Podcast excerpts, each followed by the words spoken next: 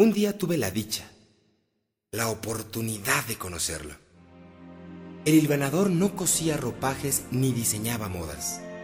Él era un hombre que hacía con los retazos puntadas preciosas, que luego remataba por medio de acciones recortadas siempre con la misma tijera, siempre congruentes con su sonrisa, pero más allá, mucho más allá de apariencias y frivolidades.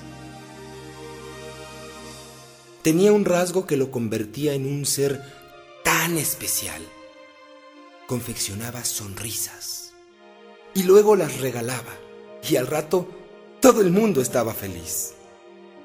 En su pecho cargaba siempre un letrero invisible, pero que todos, no sé cómo, veíamos. El letrero decía, Hilvano sonrisas en caritas tristes. Y en efecto, las transformaba en rostros felices.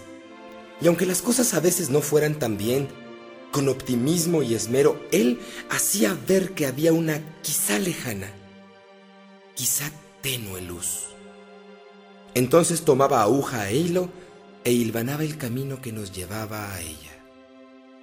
Mágicamente contagiaba su entusiasmo, alegría y amor a la vida.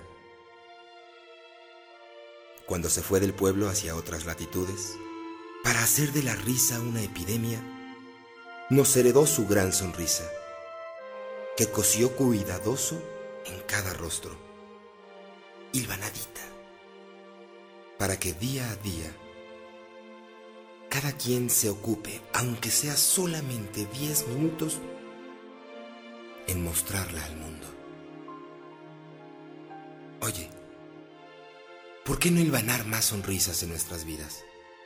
¿Por qué no hacer las veces del hilvanador y salir por ahí, salir por ahí en el día a día a regalar sonrisas a otros, a hacer una epidemia de felicidad.